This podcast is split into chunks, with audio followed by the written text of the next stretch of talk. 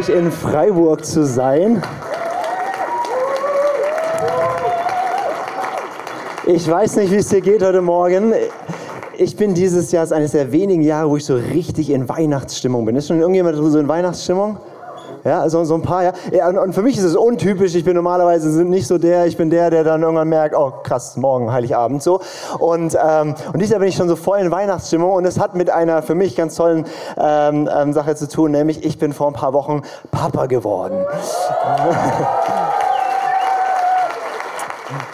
Dankeschön. Ich habe ehrlich gesagt nicht so viel dazu beigetragen. Meine Frau hat den Hauptpart übernommen.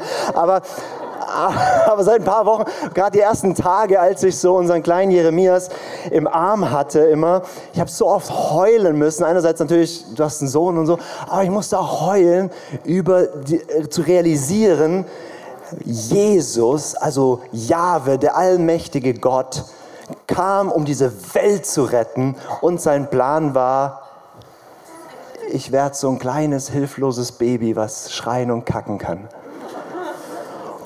Und, und, das hat mich so überwältigt. Und, wir, und dann habe ich, ich singe eben schon seit sieben Wochen Weihnachtslieder und, und, und, und halte mein Jeremias und dann, ich stehe an deiner Krippe. Ja, und, und, deswegen bin ich schon total in Weihnachtsstimmung. Und, und, und für euch noch übrigens, an dem Standort darf man es ja sagen, ihr habt übrigens Rennen gewonnen. Jeremias wurde hier im St. Josef geboren, ist also Freiburger. Genau. Ja, wir haben äh, die Weihnachtsserie, wie letztes Jahr schon, hatten wir eine Weihnachtsserie, wo wir aus dem Buch Jesaja, ihr könnt euch alle erinnern, äh, aus dem Buch Jesaja eine, eine äh, Verheißung auf den Messias angeschaut haben, diese bekannte Stelle mit Jesus, der Wunderrat und so weiter. Und dieses Jahr haben wir wieder eine Stelle, die über die Ankunft unseres Messias spricht, die Ankunft von dem Retter, der schon vor hunderten von Jahren verheißen war. Da kommt einer, der wird die ganze Welt retten. Ähm, und da gibt es verschiedene verschiedene Prophetien. Und eine dieser Prophetien, eine dieser Voraussagen ist eben aus Jesaja 11 und äh, schon seit zwei Wochen sind wir in dieser Serie, wo wir uns anschauen Jesus, den Christus, also den Gesalbten, der gekommen ist, um die Welt zu retten und schauen uns diese Weihnachtsprophetie an. Ich lese sie mal nochmal vor, das ist Jesaja 11, die ersten beiden Verse. Aus dem Stumpf wächst ein Spross, aus seinen Wurzeln schießt ein neuer Trieb und auf ihm wird ruhen der Geist Jahwes, der Geist der Weisheit und des Verstands, der Geist des Rates und der Kraft, der Geist der Erkenntnis und Furcht vor Jahwe.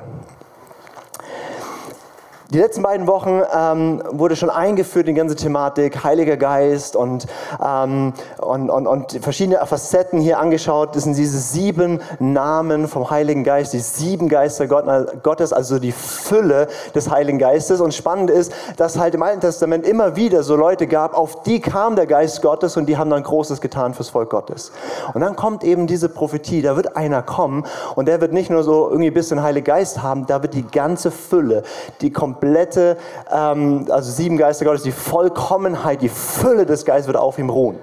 Und wenn man sich die verschiedenen Namen so anguckt, da ist der Weisheit, des Verstandes, des Rates und so, ist irgendwie richtig cool. Und dann kommt so der letzte Name, Geist der Furcht des Herrn oder Geist der Furcht vor Jahwe. Und ähm, ich werde heute darauf die Betonung legen und mein Titel ist, der Heilige Geist ist kein Gentleman.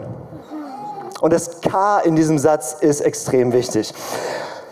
Ich weiß nicht, wie es dir geht äh, mit dem Thema Heiliger Geist. Ähm, vielleicht bist du hier und sagst, ja, Heiliger Geist ist voll mein Ding so, ja, und flowst du durch die Gegend und Heiliger Geist ist so, yay. Ähm, vielleicht bist du hier und sagst, Heiliger Geist, damit kann ich eigentlich gar nichts anfangen, so, ist ja auch irgendwie ein bisschen spooky, so Geist. Also irgendwie so, so Geisterhaus und hey, was machen die hier und so. Ähm, oder vielleicht, keine Ahnung, sagst du so, ja klar, irgendwie Heiliger Geist, aber so in meinem Leben spielt er keine Rolle. Ich weiß nicht genau, wo du da stehst. Aber wir als Christen, es ist egal, ob du ins ICF gehst oder in die evangelische oder katholische Kirche oder irgendeine andere Kirche, was wir schon, äh, was wir glauben und was wir schon in den ersten Glaubensbekenntnissen festgehalten haben, ist, wir glauben an dieses Geheimnis, dass wir einen Gott haben, der sich uns offenbart in drei Personen, nämlich Vater Gott, Jesus Gott und der Heilige Geist, der auch Gott ist. Und alle drei Personen werden verehrt, geliebt und mit ihnen wird gelebt. Das ist, was die frühesten Glaubensbekenntnisse, das ist nicht so ein neues Ding, was wir als ICF irgendwie entdeckt haben, sondern das ist, worauf die gesamte Christenheit seit 2000 Jahren steht. Ähm, und gleichzeitig ist das so ein, ein Dogma, eine, eine Lehre, die jeder Christ bejahen würde, Und gleichzeitig ist es manchmal so, dass es aber irgendwie halt so trotzdem keine Rolle spielt, ob der Heilige Geist halt da irgendwie around ist oder nicht oder irgendwie im Glaubensbekenntnis kommt er halt vor, aber das war es dann so. Ich weiß nicht, wie es, dir persönlich geht, wenn du Heiliger Geist hörst, was da für Emotionen hochkommen, was da für Freude hochkommt, was da für Nicht-Freude hochkommt. Ähm, und wir machen mal eine ganz kurze Übung, dass du mal so ein bisschen Temperaturcheck machen kannst. Du darfst einfach ganz entspannt sitzen bleiben. Ich rufe euch dann einzeln auf. Nein, äh, wir, du darfst ganz entspannt sitzen bleiben. Ähm, vielleicht mal kurz deine Augen schließen. Und dann bete mal innerlich einfach und sag einfach nur Vater. Und fokussiere dich mal innerlich auf Gott den Vater. Und du betest gar nicht mehr, sondern du fühlst einfach mal, wie geht es dir mit Gott als Vater. Und jetzt bete innerlich einfach mal Jesus und fokussiere dich mal innerlich auf Jesus. Schau mal auf ihn. Und gar nicht mehr beten, da muss jetzt nichts passieren, sondern du nimmst einfach mal nur wahr, wie fühlt sich das an, mit Jesus zu sein. Und jetzt sagst du einfach mal, betest innerlich Heiliger Geist und fokussierst dich auf ihn. Und nimm einfach mal wahr, wie fühlt sich das an.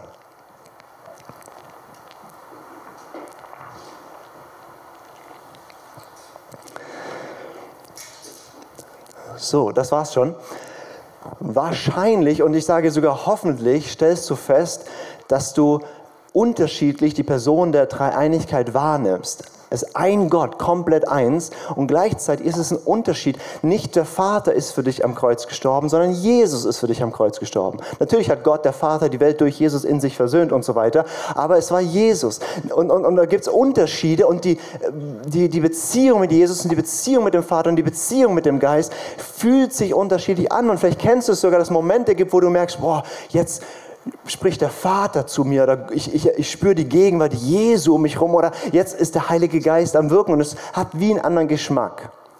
Und trotzdem, das ist jetzt kein Beziehungsstress, jetzt plötzlich statt einer Gottesbeziehung drei zu führen. Ich will dich nicht in Stress bringen, sondern ich will sagen, wenn du Gott in seiner, seiner Tiefe, Breite, Länge, Höhe tiefer kennenlernen willst, dann ist es wichtig, alle drei Personen der Gottheit zu kennen. Und gerade wenn du merkst, oh, mit dem Papa Gott fühle ich mich ganz wohl und Jesus, keine Ahnung, und, und, und Heiliger uh, dann wird deine Beziehung nicht wachsen, wenn du sagst, ich bleibe einfach nur ein Papa, Papa, Papa Gott, sondern dann wird deine Beziehung enorm wachsen, wenn du sagst, okay, ich schaue auf Jesus, ich schaue auf den Heiligen Geist. Andersrum, wenn du merkst, wow, mit Gott als Vater habe ich vielleicht auch aus biografischen Gründen oder so, so Herausforderungen und ich, ich bin lieber mit Jesus oder lieber mit dem Heiligen Geist, dann ist da ein Weg drin von Tiefe in Gott, den vollkommenen Vater kennenzulernen und, und so weiter. Und in dieser Serie schauen wir eben und fokussieren auf die Person des Heiligen Geistes. Und die Wahrheit ist auch, du kannst Jesus auch nicht haben ohne den Heiligen Geist. Also Jesus nachzufolgen ohne Geist Gottes ist unchristlich, im wahrsten Sinne des Wortes.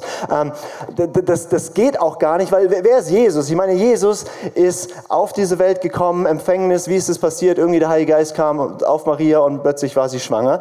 Ähm, dann Jesus beginnt seinen Dienst und er wird, lässt sich taufen von Johannes. Was passiert? Der Heilige Geist taucht, taucht auf und landet auf ihm. Dann das nächste, was passiert, der Heilige Geist treibt ihn in die Wüste, dass er dort fastet und betet 40 Tage lang. Ähm, dann kommt er aus der Wüste raus in der Kraft des Heiligen Geistes. Seine erste Predigt beginnt er mit mir, hier bin ich, gesalbt mit Heiligem Geist, die Gefangenen freizusetzen und so weiter. Es geht durch. Bis ans Kreuz gehst du hin und sagst, okay, Jesus stirbt am Kreuz und der Hebräerbrief sagt uns, er ist dort gestorben, weil er sich hingegeben hat. Durch den ewigen Geist konnte er sich hingeben. Dann schaust du die Auferstehung an und Römer 1 sagt dir, ah, der Geist der Heiligkeit hat ihn aus dem Toten auferweckt und so weiter und so fort. Und dann setzt sich Jesus zu Rechten Gottes und seine erste Amtshandlung ist zu sagen, ich schicke den Geist. Also du, kann, du kriegst Jesus einfach nicht ohne Heiligen Geist. Okay, es ist nicht möglich. Und Jesus hat sogar gesagt, hey, es ist, ich meine, Jesus war dreieinhalb Jahre mit seinen Jüngern unterwegs und am Ende sagt er zu ihnen, folgendes, Freunde, ihr habt jetzt erlebt, wie toll es mit mir ist, oder? Ich lehre euch alles, ich bringe euch alles bei. Ihr erlebt, wie ich übers Wasser laufe und Wunder wirke und Kranke heile und boom und es ist mega, oder? Und alle Jünger, äh. Und dann sagt Jesus, ich habe eine gute Nachricht für euch. Ich gehe. Und die Jünger, ja, wie, äh, nee, was, gute Nachricht. Ja, er sagt, es ist gut, weil wenn ich gehe, dann wird der Beistand kommen, der Heilige Geist. Und der wird bei euch sein, aber nicht nur bei euch wie ich, der wird in euch sein und dort ewig bleiben. Und es ist besser, wenn ich gehe, damit er kommt. Es ist für dich und für mich besser, heute zu leben mit dem Heiligen Geist in unserem Leben, als damals mit Jesus physisch durch die Gegend zu laufen. Wenn du wählen kannst, wähle das jetzt. Jesus sagt, es ist besser. What the heck? Vielleicht sollten wir den Heiligen Geist kennenlernen. Das wäre eine gute Idee.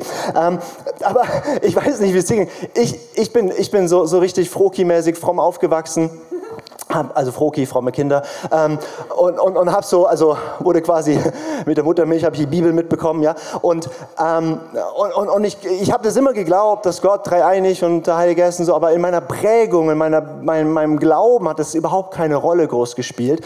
Und ähm, mit 16 hatte ich dann eine ähm, ne, ne, Begegnung mit diesem Gott, die mich aufgerüttelt hat und komplett erweckt hat, zu sagen, ich gehe all in mit Jesus.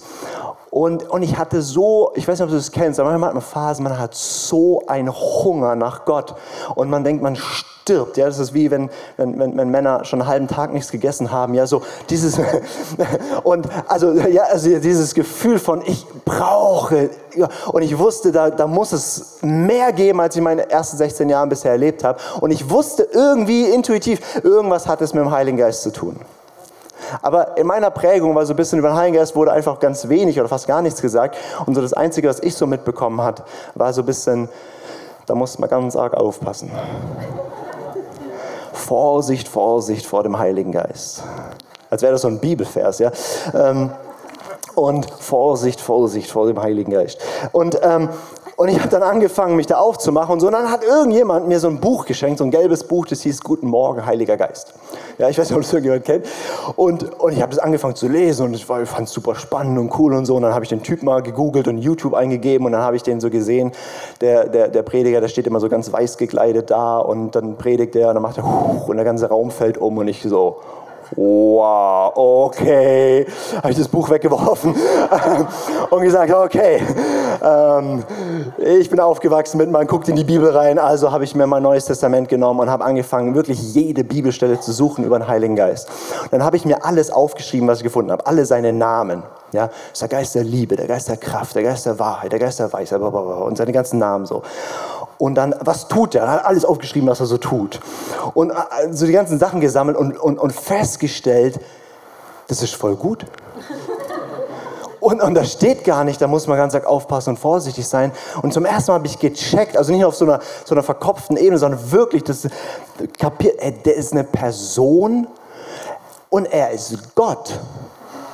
Und natürlich, er ist der Geist Christi, das heißt, alles, was über Jesus war, ist, gilt für ihn und alles, er ist der Geist des Vaters. Also, ja, aber er ist eine eigenständige Person, mit der ich Beziehung haben kann. Und Paulus sagt sogar, die Gemeinschaft, die Beziehung mit dem Heiligen Geist sei mit euch allen. Das ist ein Segenswunsch. Und dann habe ich Apostelgeschichte gelesen. Ich weiß nicht, wie es dir geht, wenn du Apostelgeschichte liest. Ich habe das gelesen und ich habe gemerkt, das deckt sich nicht mit meiner Gemeindeerfahrung. Ja, also Apostelgeschichte ist so die Story von, von den ersten Jüngern, die dann angefangen haben, Kirche zu leben und so. Und es war wild. Und, und, und ich habe gesagt, das will ich. Und dann habe ich gesagt, und, und dann habe ich festgestellt, da heißt es immer wieder, und sie wurden alle mit dem Heiligen Geist erfüllt. Und dann habe ich gedacht, ja, ich denke, das brauche ich auch. Ne? Also habe ich mich in mein Zimmer hingekniet, extra keine Musik angemacht und gebetet. Herr, in deinem Wort heißt es, wenn wir dich um was bitten, dann wirst du es geben. Wenn wir um deinen Heiligen Geist bitten, wirst du uns den Heiligen Geist geben. Erfüll mich mit dem Heiligen Geist. Sprachen reden will ich nicht. Amen. ich, ich, weiß nicht, ob du weißt, was Sprachengebet ist. Ich wusste es damals nicht. Ich habe das nur festgestellt beim Lesen der Apostelgeschichte, dass es immer wieder diese, diese Bezeichnung gab, dass Leute mit dem Heiligen Geist erfüllt wurden. Und dann heißt es auch am Pfingsten, also als es das erste Mal passiert ist, und dann haben die in der Sprache geredet, die sie nie gelernt haben. Und wenn du denkst, das ist ja komisch, genau. Und deswegen habe ich, das finde ich irgendwie seltsam so. Also Geist nehme ich, aber dieses komische Sprachending. Ich, hatte auch in meinem Umfeld niemand, der sowas gemacht hat oder so. Ja. Ähm, und meine Freunde Paulus und Petrus und so konnte ich jetzt nicht direkt fragen, deswegen war ich verwirrt. Und auf jeden Fall ist auch nichts dramatisch passiert, aber im Glauben habe ich das genommen. Und zwei Wochen später war ich in meiner Gemeinde damals war irgendwie so ein besonderer Lobpreisabend und so. Und dann stand ich so in diesem, diesem, diesem Lobpreis so und, und, und wie man es halt immer so macht. Und auf einmal war das wie so um mich rum, einfach so, ich kann es nur, wie eingehüllt zu sein mit Gott. Und ich habe mich gefühlt wie, wie entrückt allein in diesem Raum oder keine Ahnung. Ich war einfach so mit Gott. Und ich wusste, dass ich weiß, dass es wahr ist, dass es so ist, dass Gott gut ist. Also kennst du, ja klar, Gott ist gut, aber ich war so, er ist durch und durch gut, da ist nichts Schlechtes in ihm, nichts Böses in ihm. Ich kann ihm vertrauen, da ist keine Hinterlistig, ich muss nicht vorsichtig sein mit ihm, er ist gut. Und alles, was er gibt, ist auch gut. Und dann habe ich gesagt, okay, dann nehme ich auch dieses Sprachending. und dann habe ich plötzlich angefangen, in irgendeiner mir unbekannten Sprache zu beten und zu singen und so weiter. Und, ähm, und dann ging so mein Journey los, mit dem Heiligen Geist das kennenzulernen zu, zu, zu erleben, dass der mich führt, dass der mich spricht, dass Jesus eben sagt, hey, ich gehe, aber da kommt ein anderer, der übernimmt meinen Job. So wie Jesus seine Jünger geleitet hat, so leitet mich jetzt der Heilige Geist. Er, also wenn du wissen willst, wie sieht, soll deine Beziehung mit dem Heiligen Geist aussehen, schau dir an, wie sieht die Beziehung von Jesus und Petrus aus. Das ist, das ist, wie der Heilige Geist jetzt mit uns heute unterwegs sein will. Ich erzähle das einfach, weil es witzig ist, weil ich es gerne erzähle. Und ich will dir sagen, hey, egal wo du stehst, Trau dich auf diesen vollkommen guten Gott zu. Der Heilige Geist ist der Geist der Liebe, der Geist der Kraft, der Geist, der volle Freude bringt. Wenn du wissen willst, wie der Geist ist, ist die Frucht des Geistes, Liebe, Friede, Freude. Das ist sein Wesen, Sanftmut, Freundlichkeit. Das ist, wie er ist. Und, und ich kann völlig verstehen, wenn, wenn Christen so, so, so da nicht direkt, wow, ja, voll Heiliger Geist. Dann gibt es ja auch immer so ein paar Freaks, die durch die Gegend, die Christenwelt rennen, die einen eher abschrecken und so, ja entscheidend ist, was sagt das Wort Gottes und wer ist Gott? Und da wollen wir, du persönlich, aber auch wir als Kirche, wir wollen eine Heilige Geistkirche sein, genauso wie eine Jesuskirche, genauso wie eine, wie eine Vaterkirche. Und übrigens, keine Angst, wenn du dich voll auf den Heiligen Geist fokussierst, wird Folgendes passieren. Jesus sagt über ihn, er wird mich verherrlichen. Menschen, die Heilige Geist fokussiert sind, werden immer Jesus fokussiert sein, weil der Heilige Geist spricht dauernd über Jesus und hin zu Jesus. Also du wirst ein kompletter Jesus-Mensch, wenn du Heilige Geist fokussiert bist. Okay, also ganz egal, wo du gerade stehst mit diesem Thema, ähm, ich lade dich ein, tiefer zu gehen mit der, in der Beziehung mit dem Heiligen Geist. Und für manche reicht es schon, du kannst jetzt einfach deinen Urlaub planen oder deine Weihnachtsgeschenke noch überlegen. Für manche von euch ist das jetzt heute der Punkt gewesen. Ich will aber mit euch noch ein bisschen weitergehen. Ähm, also, genau, kannst überlegen, ob du mir zuhörst oder nicht. Ähm, äh, it's up to you. Weil ähm, oftmals bleiben wir dann bei so einer Heilige Geist-Variante stehen, die so, also entweder der Heilige Geist ist so ein bisschen irrelevant, halt irgendwie so ein Dogman, was wir glauben, aber es spielt keine Rolle, oder der Heilige Geist ist so der charismatische Feel-Good-Manager, ja? Der ist so dafür da, dass die Celebration nicht so lame ist.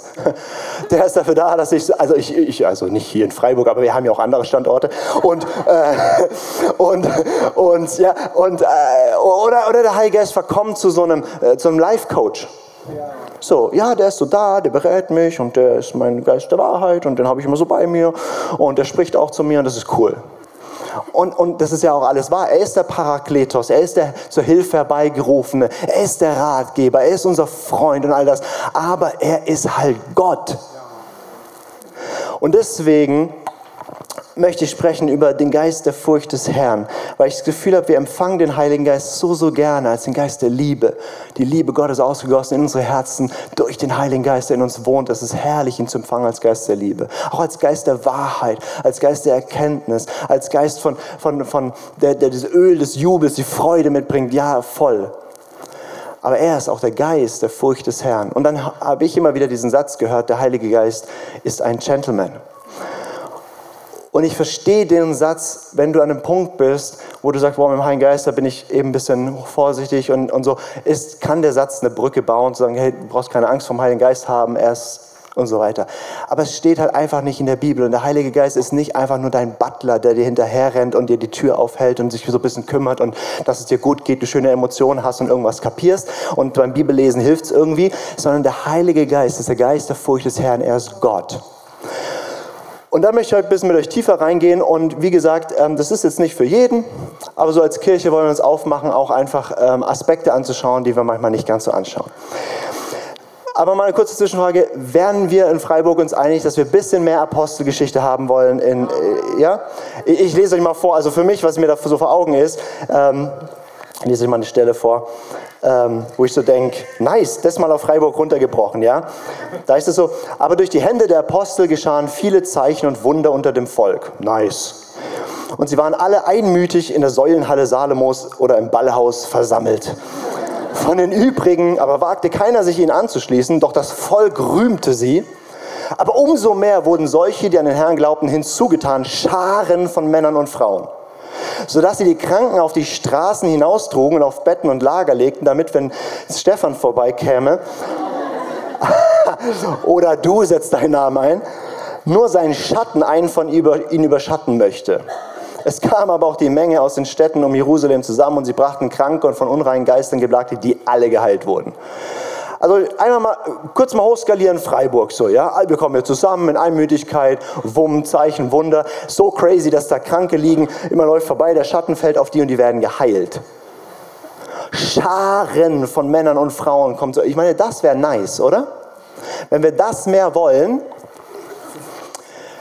dann brauchen wir mehr den Geist der Furcht des Herrn, weil wir schauen uns jetzt die Geschichte an, die exakt direkt da davor steht, okay? Und das ist eine Geschichte, ist nicht so die die Geschichte, über die so viel gepredigt wird, okay? Also, die Verse vor diesen Versen hier aus der Apostelgeschichte 5, ich lese sie euch vor. Auch ein Mann namens Hananias verkaufte mit seiner Frau Sapphira ein Grundstück. Mit ihrem Wissen schaffte er einen Teil des Erlöste, Erlöses beiseite. Den Rest legte er als Gesamterlös vor die Apostel hin. Also, der hat verkauft, viel Geld gemacht, sein Haus verkauft, viel Geld gemacht. Ein Teil hat er dem Stefan gebracht und gesagt, guck mal, das war alles, was wir gekriegt haben für das, für das Haus und alles spenden wir in die Kirche. Aber eigentlich hat er einen Teil zur Seite gelegt. Doch Petrus sagte zu ihm, warum hat der Satan dein Herz erfüllt? Warum hast du den Heiligen Geist belogen und etwas von der Einnahme für euer Grundstück beiseite geschafft? Du hättest es doch behalten können. Und selbst nach dem Verkauf stand das Geld zu deiner freien Verfügung. Warum hast du dich nur auf so etwas eingelassen? Du hast nicht Menschen belogen, sondern Gott. Bei diesen Worten brach Hananias zusammen und starb. Ein tiefes Erschrecken erfasste alle, die davon hörten. Die jungen Männer, die in der Versammlung waren, wickelten den Toten in ein Tuch, trugen ihn hinaus und begruben ihn. Etwa drei Stunden später kam seine Frau Saphira völlig ahnungslos herein. Frauen kommen meistens zu spät zum Gottesdienst. Sag mir, oh, oh. Wenn, wenn du offended bist, nächste, nächstes Jahr spricht Stefan darüber. Ähm, sag mir, fragte Petrus sie, habt ihr das Grundstück für diesen Beitrag hier verkauft? Ja. Erwiderte sie, das ist der Betrag. Da sagte Petrus, warum habt ihr euch nur verabredet, den Geist des Herrn zu versuchen? Hörst du die Schritte? Die, die deinen Mann begraben haben, stehen schon vor der Tür und werden auch dich hinaustragen. Im selben Augenblick brach Saphira zusammen und starb. Als die jungen Männer hereinkamen, sahen sie ihren Leichnam auf dem Boden vor Petrus liegen. Sie trugen auch sie hinaus und begruben sie neben ihrem Mann. Ein tiefes Erschrecken erfasste die ganze Gemeinde und alle, die davon hörten. Der nächste Satz ist, und durch die, Zeichen der, äh, durch die Hände der Apostel geschahen große Zeichen, Wunder, was ich gerade gelesen habe. Okay, ich habe das mal für mich in meinem Skript überschrieben mit ein besonderer Gottesdienst. Wir wollen mehr vom Heiligen Geist. Wow, yes. Also, ich weiß nicht, ob ihr das gerade, stellt euch vor, der Daniel. Hast du ein Haus? Schon verkauft. Er hat schon verkauft. Kommt hierher, legt in die Gemeinde 200.000 Euro und sagt, hier, ich habe mein Haus verkauft und alles gebe ich hier rein. Stefan steht hier vorne und kriegt die Offenbarung vom Heiligen Geist. Das stimmt nicht. Der hat, der hat 200.000 behalten, das ist nur die Hälfte. Und er sagt es, Daniel, du hast nicht mich belogen und die Gemeinde, du hast Gott belogen, nämlich den Heiligen Geist. Und Daniel fällt tot um. Ich meine, also, versteht ihr, was ich meine? Das ist jetzt nicht der Standardablauf von der Celebration. Und dann passiert dasselbe mit der Frau. Und bei der Frau sagt er nicht nur, du hast Gott belogen, sondern er sagt, er prophezeit ihr, du wirst auch sterben. Ich meine, also nicht, es kommt jetzt auch nicht auf jeder Seite der Apostelgeschichte, aber versteht ihr, dass auch wenn Gott eine Sache dieses Jahr in unserer Kirche gehighlightet hat, dann war das das Thema, dass wir in die Furcht des Herrn kommen müssen. Weil wenn wir mehr erleben wollen von seiner Kraft, von seiner Gegenwart, wenn seine Herrlichkeit, sein Licht zunimmt, dann gehen manche Dinge nicht mehr. Und das ist jetzt ein ultra krasses Beispiel. Aber die Zunahme an Gegenwart Gottes, an Kraft Gottes, an es verändert die ganze Stadt, hat auch damit zu tun, an Strenge, an Erziehung Gottes. Und jetzt sitzt ihr bitte nicht drin und fragt dich, oh je, vielleicht fahre ich gleich tot um. Aber falls eine gesunde Furcht des Herrn über dich kommt und merkst, hey, da gibt es Dinge in meinem Leben, da bin ich eigentlich nicht sauber, dann räum sie auf.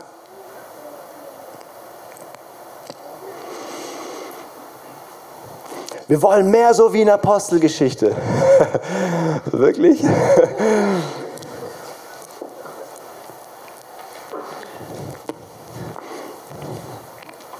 ja, die Stimmung ist gut.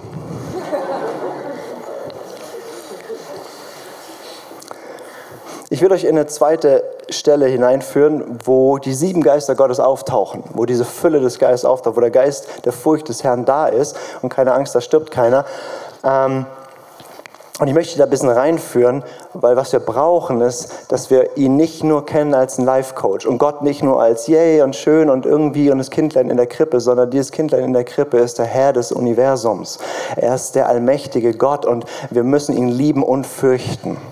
Und es gibt eine, mein, mein Lieblingskapitel in der Bibel ist, ist, ist, Offenbarung 4 und ich lese euch hier einen Teil vor und da kommt eben die sieben Geister Gottes aus Jesaja 11 wieder drin vor.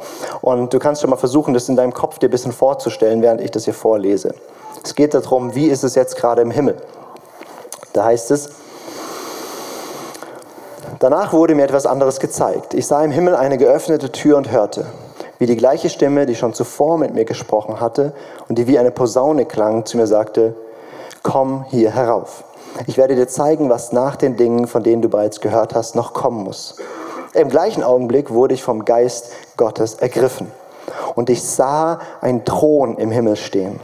Und auf dem Thron saß jemand, von dem ein Leuchten ausging, wie von einem Diamanten oder einem Karneol. Ein Regenbogenstrahl wie ein Smaragd umgab den Thron mit seinem Glanz. Rings um den Thron standen 24 andere Thronen. Auf diesen Thronen saßen 24 Älteste, die in weiße Kleider gehüllt waren und goldene Kronen trugen. Vor dem Thron in der Mitte her zuckten Blitze auf, begleitet von Donnerkrollen und Donnerschlägen. Sieben Fackeln brannten vor dem Thron. Das sind die sieben Geister Gottes. Wir haben zwei Orte, wo wir die Fülle des Heiligen Geistes sehen. Auf Jesus und im Himmel. Deswegen beten wir wie im Himmel so auf Erden. Wir wollen mehr von der Fülle des Heiligen Geistes sehen. Und wir können nicht pick and choose machen, sagen, Geist der Wahrheit, Geist der Liebe ist nice, Geist der Furcht des Herrn wollen wir nicht. Nee, wir brauchen die Fülle des Geistes. Und dieser Gott, der dort sitzt auf seinem Thron, ist ein Gott, den wir lieben und den wir fürchten. Und Gott zu fürchten bedeutet, wir hatten eine ganze Serie darüber, wenn du da nicht da warst, du darfst sie gerne, gerne nachhören, ist nicht ein, ich habe Angst wie ein Kaninchen vor der Schlange und bin jetzt in Panik, sondern ein Erfassen von wer dieser Gott ist und ihm gebührend zu gehorchen und mit ihm, mit ihm gebührend umzugehen. Das ist die Furcht des Herrn. Es ist nicht, es ist nicht Höhenangst, aber es ist ein gesunder Respekt eines jeden Bergsteigers vor dem Berg, um zu wissen, das Ding kann mich umbringen. Das ist der Unterschied zwischen Angst, die lähmt, und einer gesunden Furcht. Zu wissen, das ist zu fürchten.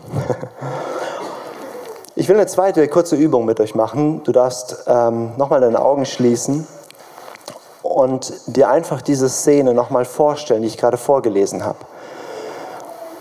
Weil der Hebräerbrief sagt, dass wir mit Freimütigkeit hinzutreten können zum Thron der Gnade. Und das ist nicht nur ein nettes Bild, sondern das ist eine Realität, dass du und ich, dass wir durch Jesus hineintreten können in diesen Thronsaal. Jetzt stell dir das mal kurz vor, dass da eine große offene Tür ist. Und du hörst diese Stimme Jesu, die ruft, komm hier herauf, komm in den Thronsaal. Und folg dieser Stimme einfach mal, geh mal in diesen Thronsaal.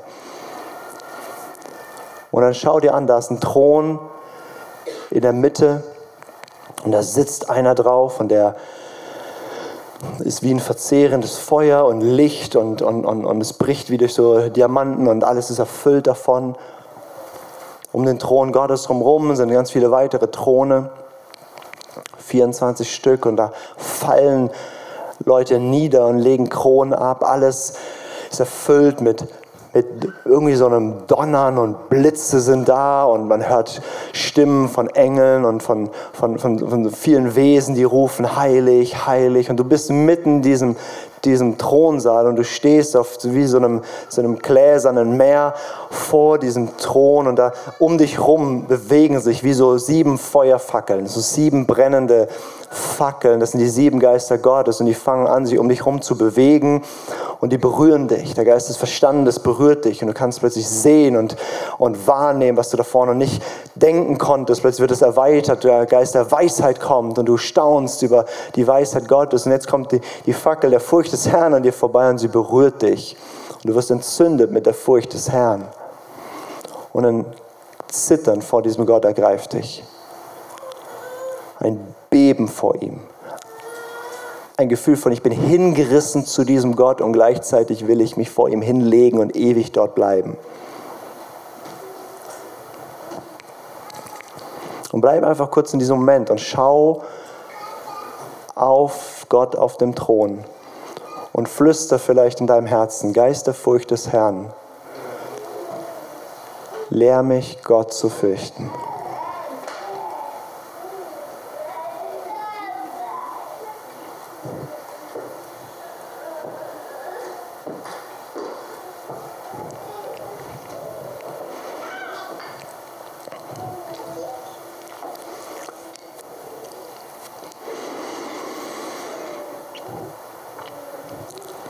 Jetzt bleib da drin und schau auf den Vater und der Vater ruft jetzt, ruft jetzt Gabriel herbei, einen der, der obersten Engel. Und er ruft Gabriel herbei und sagt, Gabriel, ich habe einen Auftrag für dich. Wir in der Dreinigkeit haben uns geeinigt. Wir haben einen Plan, die ganze Menschheit zu retten. Und Gabriel denkt, okay, jetzt kommt Gerichte wie bei Pharao jetzt kommt mehr teilen und Brot vermehren und da und. Und Gott sagt zu Gabriel: Guck mal da unten, das jüdische Mädel da, die heißt Maria. Geh zu ihr und sag ihr folgendes. Lukas 1, Vers 35. Heilige Geist wird über dich kommen, Maria, die Kraft des Höchsten wird dich überschatten. Deshalb wird das Kind, das du zur Welt bringst, heilig sein und Sohn Gottes genannt werden.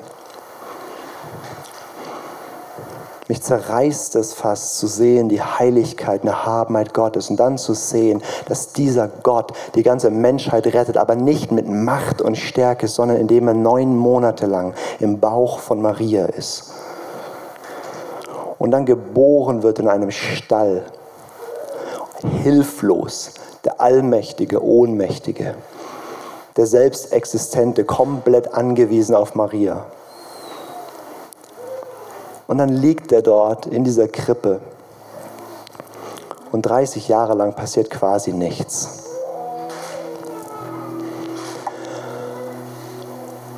Und dann tritt Jesus auf und sagt, hey, ich bin gekommen, das Reich Gottes hier auf die Erde zu bringen. Und er endet nackt an einem Kreuz hängend, sterbend für deine meine Sünde und für die der ganzen Welt. Es wurde schon immer geglaubt, dass Gott groß ist, dass Gott mächtig ist, dass er zu fürchten ist. Jeder Moslem wird Allah fürchten, natürlich. Und wir fürchten diesen Gott. Wir fürchten unseren Gott, Jahwe. Und gleichzeitig ist es tiefste Wesen Gottes Demut sich erniedrigen, klein werden, schwach werden und dadurch alles retten. Weil er rettet dich nicht nur durch Macht, er rettet dich durch Liebe und erobert dein Herz da drin. Und du kannst Weihnachten nur wertschätzen, wenn Jesus mehr ist als das Kindlein in der Krippe, der Retter der Welt, der halt eh kommt, ist ja sein Job, sondern wenn du ihn fürchtest, wenn du vor ihm zitterst, wenn du denkst, es wäre besser für mich in die Hölle zu gehen und dich ewig dort zu verehren, als dass, dass du und dann vor ihm zu zittern und niederzufallen, ihn zu lieben und zu merken, nein, er will mich so, dass er Mensch wird, äh, für meine Stelle ans Kreuz geht und dort für mich stirbt und ich, ich krieg meinen Kopf da gar nicht drum, aber mein Herz explodiert, wenn ich darüber nachdenke. Und wir haben so wenig Sehnsucht und Liebe und Freude an unserem Jesuslein in der Krippe, weil wir so wenig Furcht über wer er eigentlich ist. Und Jesus, wir, wir lieben dich und wir wollen dich fürchten. Und du bist der Messias, wo die sieben Geister sind. Und ich bete es für mein Leben. Ich bete es für jeden hier im Raum, der das auch möchte. Ich sage, Herr, wir wollen die Fülle des Geistes. Und als Kirche, Herr, wir wollen eine Kirche sein, die sich nicht, nicht nur die Bibelstellen raussucht, die uns passen, nicht dich in ein Bild reinformen, was irgendwie unserem, unseren humanistischen Vorstellungen entspricht, sondern du darfst Gott sein. Und du darfst Dinge machen, die wir nicht so sehen oder wollen. Oder wir, wir, wir, wir sagen, es ist furchtbar, in die Hände des lebendigen Gottes zu fallen. Du bist ein verzehrendes Feuer und gleichzeitig so Demut und Barmherzigkeit und Liebe. Wir kriegen es nicht gefasst und formuliert, aber Herr, wir wollen dich kennen. Und diese Welt muss dich kennen. Und wir wollen auch hier in Freiburg eine Kirche sein, wo Apostelgeschichte 5 Scharen von Männern und Frauen und sie erleben dich und Furcht des Herrn über der ganzen Kirche. Wir wollen das. Und ich danke dir, dass du uns hier in, in, in Schritten, die wir schaffen, voranführst.